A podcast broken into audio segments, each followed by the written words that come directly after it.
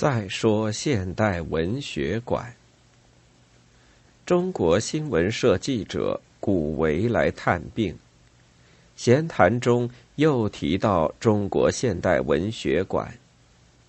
每次见面，我都向他谈文学馆的事，快两年了，他以为这个馆总该挂起招牌来了，没有想到。我的答复仍然是，好像困难不少。首先是房子，至今还没有落实。文学馆的招牌早已由八十八岁老人叶圣陶同志写好，就是找不到地方挂出来。我们并没有雄心壮志，也不想在平地上建造现代化的高楼。我们只打算慢慢的来，从无到有，从小到大，量力而行，逐步发展。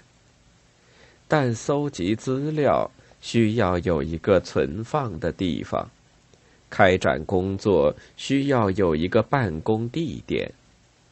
我们目前需要一所房子，我们手中有一笔赠款。至少可以付三四年的房租，可是，在偌大的北京城，却找不到我们需要的房子。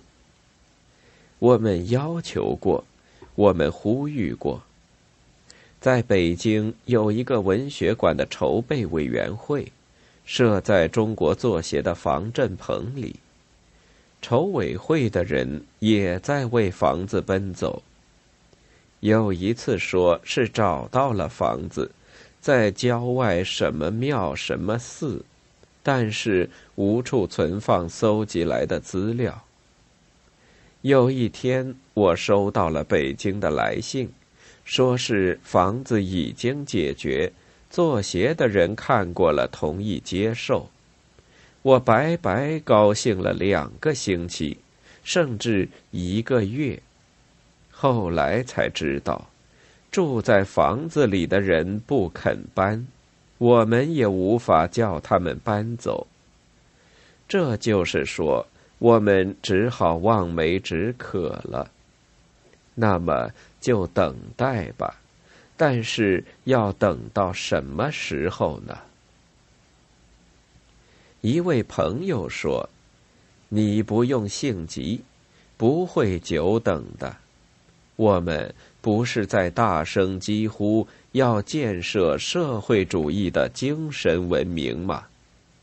这精神文明中包含的当然不只是种树木、扫马路、文明服务、待人有礼、大公无私、助人为乐等等等等。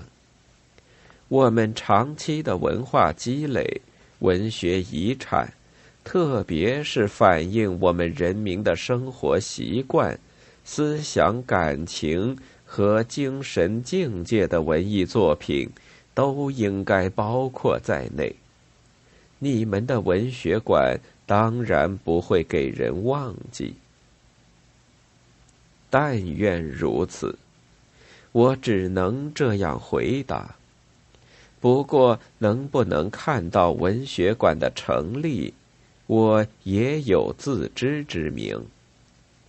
我说过，有了文学馆，可以给我国现代文学六十多年来的发展做一个总结，让大家看看我们这些搞文学工作的人究竟干了些什么事。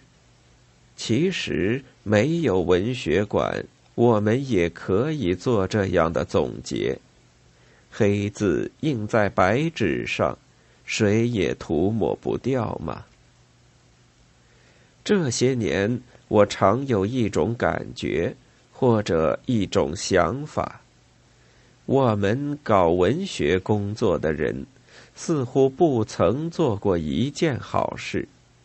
只是白吃干饭，因此一有风吹草动或者什么事情给搞坏了，就有些人给叫出来受批挨训，弄得人心惶惶，大家紧张，好像我们六十多年来的现代文学，除了少数几部作品，对革命、对人民没有一点儿贡献。难道事实真是这样吗？但是我有个人的经验，我也熟悉同时代人的经历。我们十几岁的时候，给我们点燃心灵的火炬，鼓舞不少年轻人走上革命道路的，不就是我们的现代文学作品吗？抗日战争初期。大批青年不怕艰难困苦，甘冒生命危险，带着献身精神，奔赴革命圣地。他们不是也受到现代文学的影响吗？